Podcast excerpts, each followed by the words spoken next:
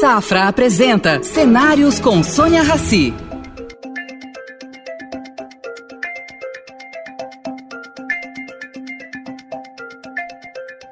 Bem-vindo, Cláudio. Bem-vindo ao Projeto Cenários. Muito obrigada pelo seu tempo, que eu sei que é escasso. Eu sei que você está no Brasil e arrumou um pouquinho desse, desse seu tempo para conversar com a gente. Cláudio, eu sou fascinada pela sua história. Porque você. Primeiro, você foi professor. Aí, você foi convidado para ser analista econômico do Banco Garantia. Aí, você virou sócio do Banco Garantia. Quando o banco foi vendido, você foi fazer outra coisa. E o que é essa outra coisa? Educação. Me explica essa sua paixão por educação. Bom, a paixão por educação vem, na realidade, em primeiro lugar, uh, eu sou filho de professores, né? Então, sempre lá em casa, quando eu era jovem, etc., educação era tido como uma coisa muito importante e das coisas mais importantes para um país, né? Ter uma boa educação. E dizer, os meus pais sempre diziam: olha, você pode perder tudo menos a educação que você teve. Né? E, e eu vi o panorama brasileiro, ficava muito assim triste com o estágio geral da educação, eh, quer dizer, principalmente pública, né? Claro que há escolas privadas muito boas, mas aí o sistema brasileiro é muito perverso, porque quem vai para a escola, a escola privada boa paga caro, entra nas melhores universidades e as pessoas que estão na educação pública básica, poucas têm oportunidade de ir para universidades e cursos mais assim demandados nessas universidades. Então, quer dizer, eu via também o panorama interessante, porque estavam surgindo várias entidades privadas uh, em educação superior, assim, mas, eh, quer dizer, com fins lucrativos, uh, porém voltadas mais para grandes quantidades de alunos, uh, cash flow, etc. E não, eu não via nenhuma aparecer na ponta superior, assim, de realmente ter uma qualidade internacional, e assim portanto. Então, achei que havia, havia um espaço aí e me interessou, surgiu, a, a digamos, a, a oportunidade de comprar as atividades educacionais do então Instituto Brasileiro de Mercado de Capitais, no Rio de Janeiro. Então, comprei isso com alguns sócios e, na época, o que me atraiu foi começar do zero uma faculdade em São Paulo, porque eu sei que é difícil começar do zero uma instituição de ensino. Normalmente as pessoas pedem tradição, eh, experiência. De qualidade, etc. né? Qualidade, é, né? Vamos frisar. É, né? Qualidade. E por, agora, por outro lado, mudar uma instituição acadêmica que já está em andamento é das coisas mais difíceis que tem, porque as pessoas estão acostumadas a fazer daquela maneira, etc. Eu tinha ideias bem diferentes de como deveria ser uma instituição de ensino superior para funcionar bem. Eu queria uma instituição que fosse assim, tempo integral, que, uh, por exemplo, essas práticas brasileiras de cola, esse tipo de coisa que não existissem, uh, que fosse muito intensivo na parte tecnológica, uh, e uma série de outras coisas que nós fomos montando ao longo do caminho. Então, isso basicamente foi o que me atraiu ao sair do mercado financeiro, depois de muitos anos, né, para educação. Agora, Cláudio, uh, eu, eu, eu, vejo, me corrija se eu estiver errada, né?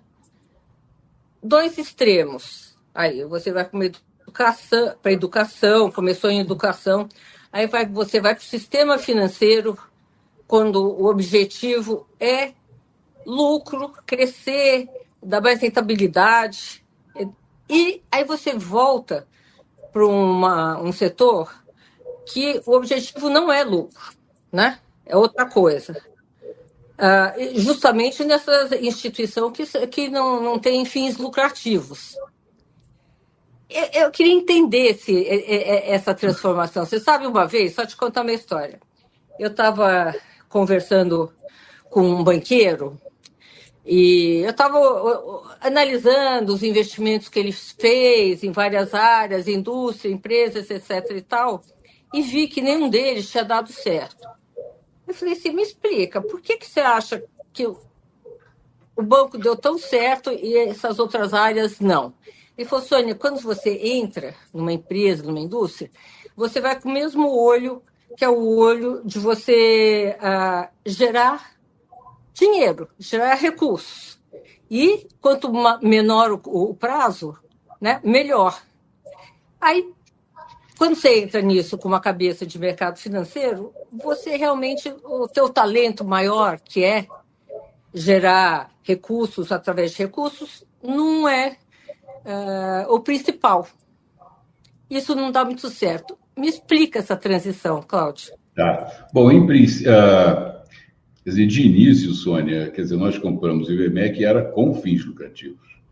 Ah, é? Fins lucrativos, é. E aí eu, quer dizer, na época, também dada a minha experiência no setor privado, sabe como é que eram Uh, ainda tem algumas, mas uh, quer dizer, eu, claro que o mercado melhorou muito.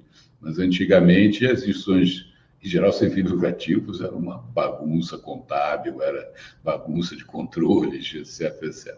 Então, na realidade, eu também levei para, para o IBMEC uma série de práticas boas do setor privado, de controle, contabilidade, etc, etc. Mas de, quer dizer, management, né? quer dizer, gerenciamento das coisas.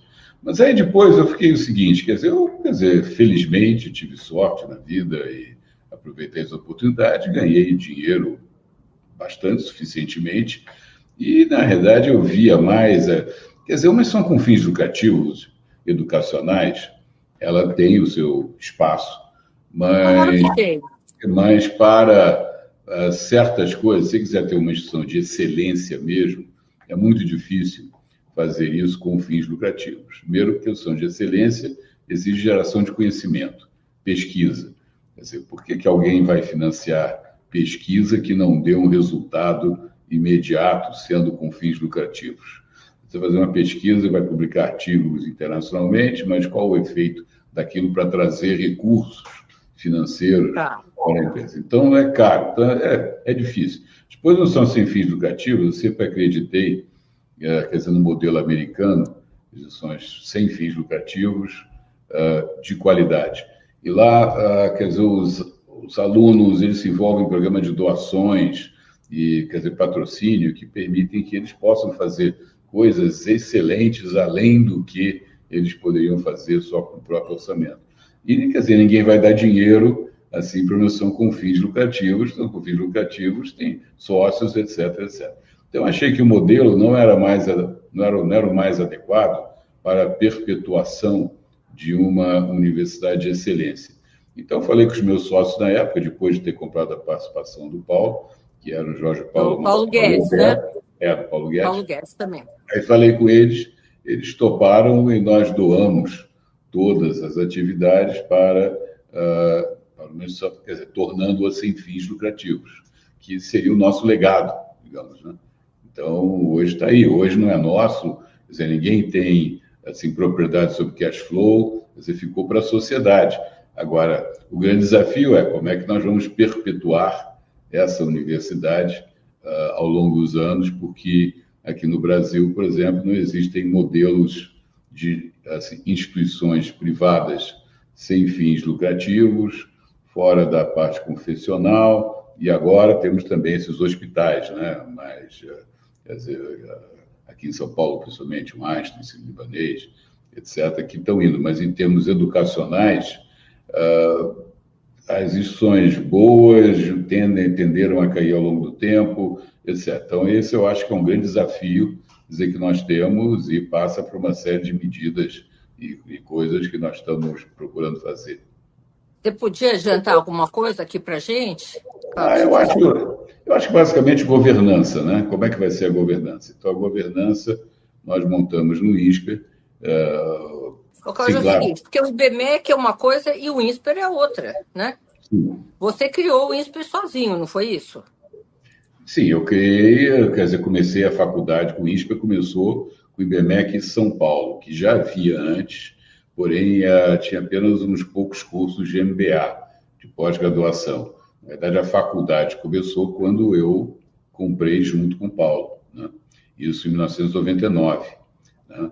E aí, então, foi crescendo a partir daí. A parte formal do, do IBMEC e depois INSPER, né? Porque a parte de curso de pós-graduação era uma parte, assim, lato senso, dizer, não era estrito senso, não era uma coisa muito regulada pelo MEC, etc. Então, começou a trajetória de instituição de ensino superior regulada a partir de quando, uh, de quando nós compramos, que foi ao início de 99. Agora, você sempre tocou, você até hoje é presidente do conselho do INSPER, né? Depois de ter... do conselho, mas deixei a parte operacional. Eu sou diretor-presidente a partir de 2015, passou a ser o Marcos Lisboa. Né? Mas você ficou muitos anos à frente uma nova sucessão também do Marcos para uma nova coisa. Porque eu acho que as coisas têm que ter um processo, né? Tem que ter sucessão, não pode ficar só dependendo de uma pessoa, entendeu? E é justamente o que eu queria evitar, porque estava tudo muito assim dependente de mim, né? E eu acho que para preservar, perpetuar uma instituição, você tem que introduzir um processo sucessório que funcione. É uma das coisas que eu mencionei antes, nós estamos fazendo para, digamos, garantir, ou pelo menos fazer o possível, para que o ISPA se perpetue sempre com, dizer, cumprindo a sua missão de ser uma excelente instituição educacional. Agora, a que, que você atribui a rapidez com que o INSPER conseguiu ser uma classificada como uma instituição de qualidade internacionalmente, nacionalmente. Antigamente, nessa área, nós tínhamos, temos, né, que não, não, não existe até hoje, a Fundação Getúlio Vargas, né, que era o sonho de todo estudante entrar na fundação. E hoje, você dividiu esse público. E foi uma, um processo muito rápido. A que você atribui isso? Eu acho que você tem que ter, em primeiro lugar, foco, aonde você quer chegar, ter uma missão clara, e você tem que ter consistência em fazer as coisas para que aquilo aconteça, uh, quer dizer, disciplina, e você tem que uh, ter uma certa agilidade operacional, que no caso, pelo fato de ser uma missão nova, eu basicamente ter estar tá lá e fazer uma ter poder. Fui fui assim ditador um ditador. Ao passo que numa instituição pública numa instituição mais complexa você depende de assim congregação uma série de coisas tem muito mais muito menos flexibilidade. Nós tínhamos flexibilidade de contratar pessoas de dispensar pessoas ou seja fazer uma série de coisas. E agora o fundamental foi nós assim mantermos uh, coerência com a nossa missão de ser de qualidade, etc. Nunca vamos, vamos pegar mais aluno porque financeiramente é bom, sem, digamos, garantir a qualidade do ensino, coisa que nós nunca fizemos desde o início. De início, nós tivemos, na primeira turma, nós tivemos menos candidatos em economia do que o número de vagas.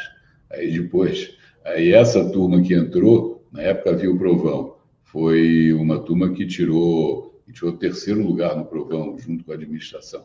Então, essas coisas que foram sinais que foram sendo dados ao mercado, digamos, de que o ISPA, de fato, era uma instituição de qualidade, que nós estávamos lá fazendo coisa séria, e assim por diante. Então, começou e a coisa vai, né? Porque vai, num, vai um crescendo, né? A pessoa que vai, gosta, fica, fica bem na vida, fala com o outro, tem um boca a boca e vai se expandindo ao longo do tempo. E foi realmente rápido, olhando o que aconteceu como é que nós entramos no, uh, no antigo IBMEC, não tínhamos nem prédio quando nós começamos o negócio, uh, e agora como é que é o campus, o que, que nós estamos fazendo com as várias atividades, programas, geração de conhecimento, etc. Realmente foi um, foi um crescimento rápido para a gente. Vocês, vocês estão dando bolsas também, né?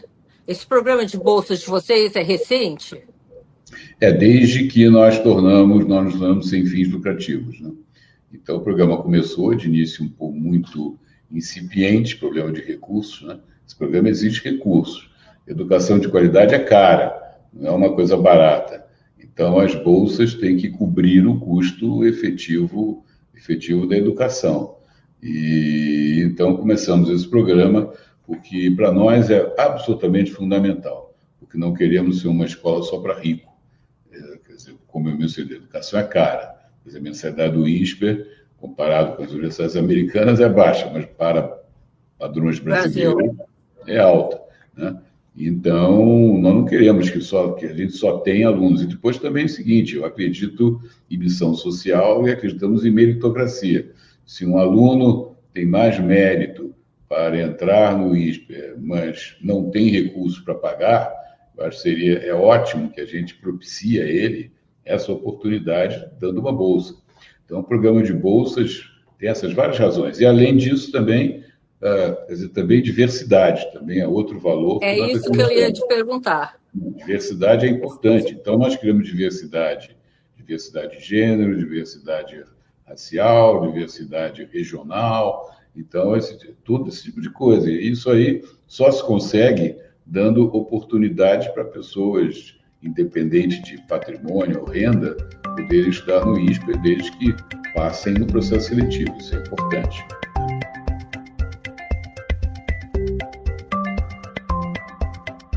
Os ex-alunos uh, retribuem de alguma maneira? Muito. Isso é uma coisa que está crescendo no ISPER, é um esforço que nós estamos fazendo e tem, tido, tem sido bastante frutífero. Uh, hoje, mais de Olha, já temos 300 tantos ou 500 alunos que, na realidade, estão contribuindo para o Fundo de Bolsas. Temos alunos são chamados embaixadores, que eles, na realidade, falam com outros alunos e ajudam, uh, e ajudam a gente a, digamos, conseguir mais recursos. Então, isso tem ido muito bem. Eu acredito, eu tenho, eu faço muita, uh, muita fé e acredito que isso vai continuar porque olhando as universidades americanas, na realidade, boa parte das doações são feitas por ex-alunos, né? Por ex-alunos, né? Jovem, ainda não temos muitos alunos com poder aquisitivo para darem grandes contribuições, mas já temos aí alunos, por exemplo, teve um bolsista, inclusive, que levantou a maior quantidade de recursos para uma startup. Ele é sócio de uma startup, levantou um bilhão de reais. Nossa! Então, espero, espero que Espero que algum dia ele ainda vire um assim, unicórnio e, e se lembre do INSPER, como os alunos americanos fazem. Né? Ô, Cláudio, vocês têm ideia de multiplicar esse modelo? Porque isso, uh, pelo, pelo, Brasil, ou sei lá, América Latina, vocês têm alguma. Uh, América Latina não, porque, enfim, Brasil fora. Pelo Brasil, não, eu não acredito nisso, Sônia. Eu acho que uma missão de excelência ela tem que concentrar esforços. Justamente a nossa vantagem também no ISPER é que não temos faculdades separadas, não temos departamentos, é tudo integrado. Então, nós queremos ter uma integração eh, máxima possível entre os vários programas, mesmo porque hoje no mundo, você sabe, as coisas são assim integradas. Fala de estudos urbanos, por exemplo, tem uma mistura de economia, direito, sociologia, tecnologia, quer dizer, uma série de coisas. Então, essas coisas é bom que estejam integradas. E também a troca de ideias, quer dizer, entre os, entre os professores, geração de conhecimento, os alunos, desenvolver valores, etc. Isso, uh, fazer em uma escola já é, não é, não é muito simples.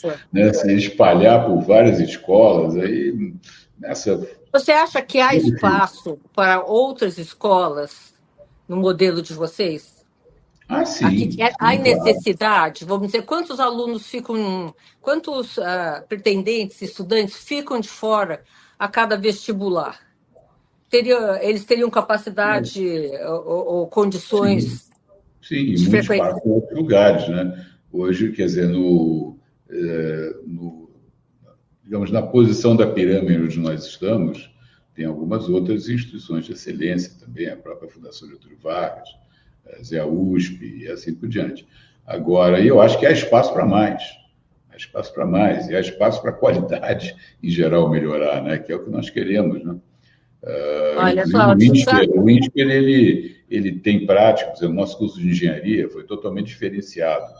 E várias coisas que nós fizemos lá hoje foram também dizer, utilizadas por outras escolas. Nós eh, estamos abertos a qualquer troca de ideias, mostrar o que a gente faz, etc, etc. Que nós, nós nos consideramos uma missão, embora não sejamos pública, mas uma missão para o público, né, para o país. É. Cláudio, é, enfim, eu te conheço há há muitos anos, né?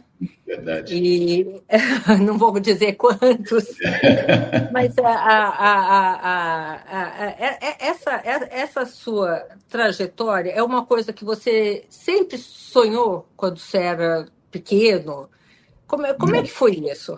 Nada. Não. Nunca, eu nunca tive esse tipo de coisa. Uma vez eu estava numa dessas uh, desse seminário de uh, pessoas falando com jovens e uma pessoa falou: não, você tem que saber o que, você vai ser daqui a cinco anos, o que, você vai ser daqui a dez anos. eu, nunca soube o que eu seria daqui a cinco anos. As coisas foram acontecendo, eu fui tomando decisões à medida que as coisas foram acontecendo e as decisões tiveram de ser tomadas. Né? O que, que eu ia estudar, o que, que eu ia fazer, depois se eu ia estudar no exterior, se não ia, se eu ia voltar, ser professor ou não, continuar professor ou não, ir para o garantia ou não. É, são várias coisas que acontecem. Eu não estava, jamais pensei, uh, pensei nisso. E mesmo, francamente, quando eu comecei uh, essa atividade educacional no IBMEC, eu não, também não tinha ideia de onde que nós íamos chegar 20 anos, 25 anos depois, que é o que está acontecendo agora, né? Ano que vem fazendo 25 anos. Né? Então... É, é, muito tempo já, é muito tempo. Cláudio, quando eu entrei na profissão de jornalista, é, eu entrevistava as pessoas e sempre me diziam a mesma coisa. O foco do Brasil tem que ser a educação. A educação é o principal uh, gerador de, de recursos, de desenvolvimento para uma nação. Eu continuo ouvindo isso. É o que, que aconteceu com a educação no Brasil que ela não se desenvolveu do jeito que ela deveria ter se desenvolvido? É, é, bom, essa é uma excelente pergunta. O, é, é, complicado, né? Eu acho que, embora as pessoas falem de educação, é muito da boca para fora, muitas vezes. Porque na hora H de vamos fazer mesmo, melhorar a educação, são poucos eu estou vendo mais iniciativas nesse sentido, que é muito bom, aliás, no Brasil. Mas, Mas de qualidade. Você precisa ter consistência. Primeiro, você tem que ter o foco. Qual é o foco? O foco tem que ser o aprendizado do aluno.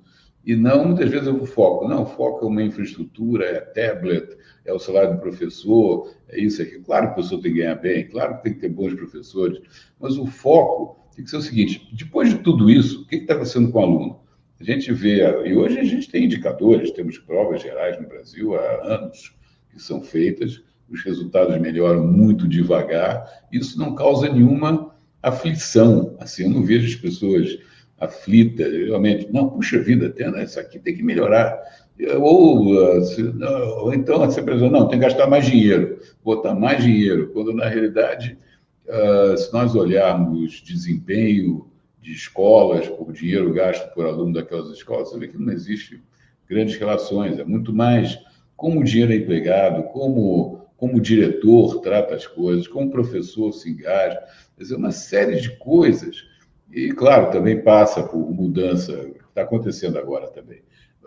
As escolas brasileiras, em geral, são quatro horas de aula que são dadas, às vezes, menos de três por dia. Né? Então, expandindo o tempo do aluno na escola é bom, uma série de outras coisas são boas. Mas o fato é que é o seguinte, já sabemos vários estudos, quais são as melhores práticas, o que tem que ser feito, etc, etc. Falta é decisão, dizer, liderança, foco e realmente as pessoas ficarem incomodadas com o fato de que a coisa não está andando tão rápido quanto, quanto nós gostaríamos no Brasil.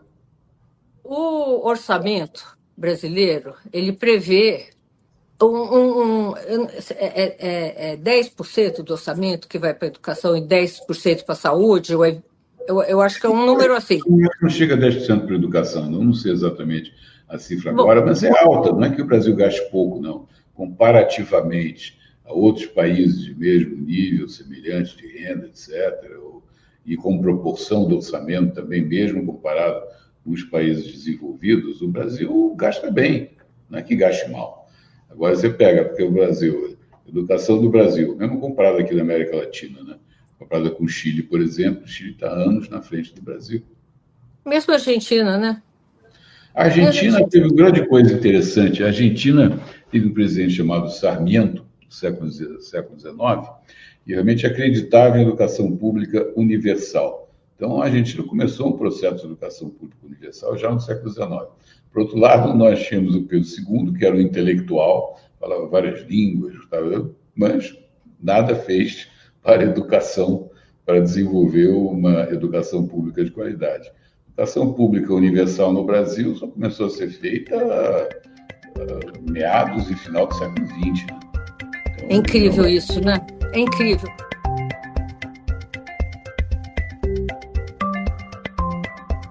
Deixa eu te fazer mais uma pergunta nesse sentido.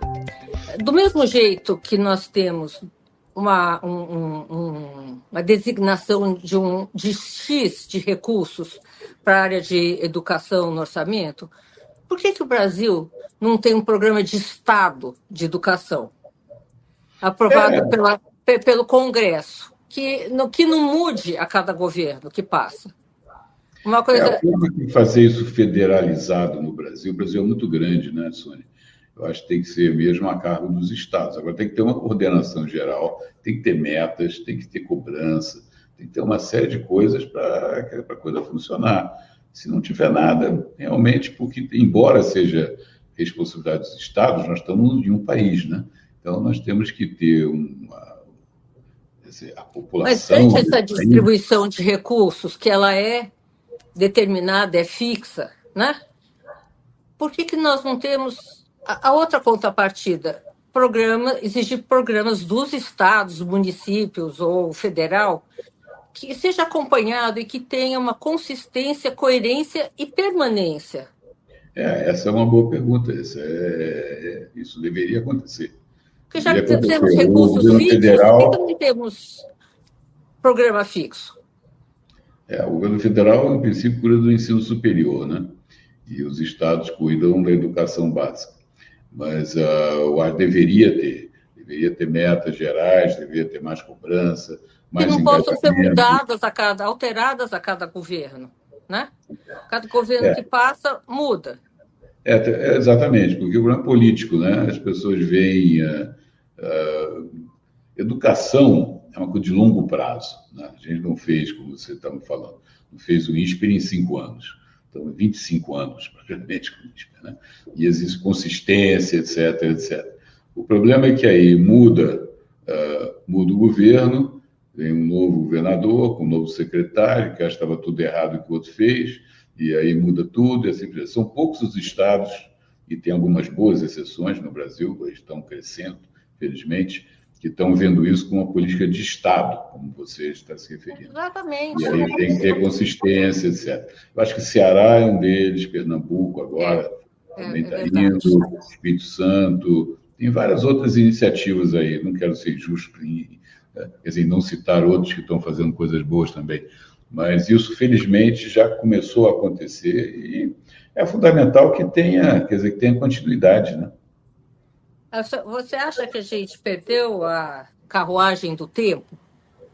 Nesse sentido? A gente nunca perde, né? Você retarda, né? Vai passar outra carruagem aí. O problema é que o Brasil tem perdido a oportunidade de entrar nessas boas carruagens ao longo do tempo, mas não é que esteja tudo perdido, pode-se começar. Mas você vê, você vê assim, virada que certos países fizeram. Coreia, educação é péssima. Quer dizer, depois da guerra, foi realmente um esforço. Hoje a Coreia, excelente. Portugal, onde eu estou mais ligado, nos últimos 20 anos, fez um esforço extraordinário na educação. Os alunos hoje portugueses tiram notas nesse exame internacional PISA tão boas quanto os franceses, suíços, alemães, e assim por diante. Todo jovem português fala inglês hoje. Ou seja, são coisas que dá para fazer, não é que seja não é que sejam impossíveis de fazer, dá para fazer, desde que haja foco, consistência, as pessoas, dizer, liderança, e realmente veja aquilo como uma coisa importante, fundamental. Tem alguém brigando por isso no Brasil? Tem alguém consistente e, e também é, permanentemente brigando por isso? Ah, que... Tem muita gente, tem muita gente está fazendo coisas boas, iniciativas excelentes, Instituto Unibanco, do qual fiz parte muito tempo no conselho, tem uns programas excelentes, que o Jovem de Futuro no Brasil, tem uh, governadores preocupados, tem uma tem série de gente preocupados. Agora, é que o Brasil é muito grande, né, Sônia? Então, é precisa de muito mais do que isso, né? para que a coisa possa realmente funcionar. Até a Fundação Lehman também, que tem projetos incríveis aí pelo Brasil. Né? E várias outras agora, iniciativas. Agora, Cláudio, eu, eu, eu pensando aqui, eu, eu fico muito aflita com essa nossa com a próxima oportunidade que não devemos e não vamos perder, que é, que é a economia verde, né? O Brasil tem todos os quesitos para desenvolver uma ser, ser, a principal economia verde do mundo. Você concorda com isso? E o que, que nós precisamos para não sair dessa rota?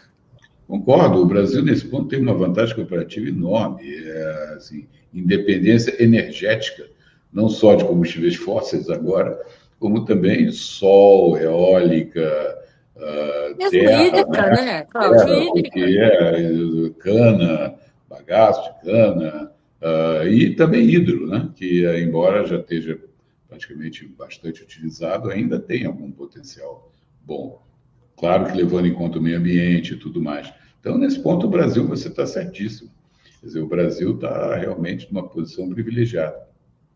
E o que, que você, você vê algum percalço nesse caminho que os nossos governantes, nossos empresários, nossos empresários possam no é, Brasil, tropeçar? Eu vejo, mais, eu vejo mais político, né, Sônia? Porque é, eu acho que tem sido difícil manter não só política de Estado em educação, política de Estado em outras coisas. Né?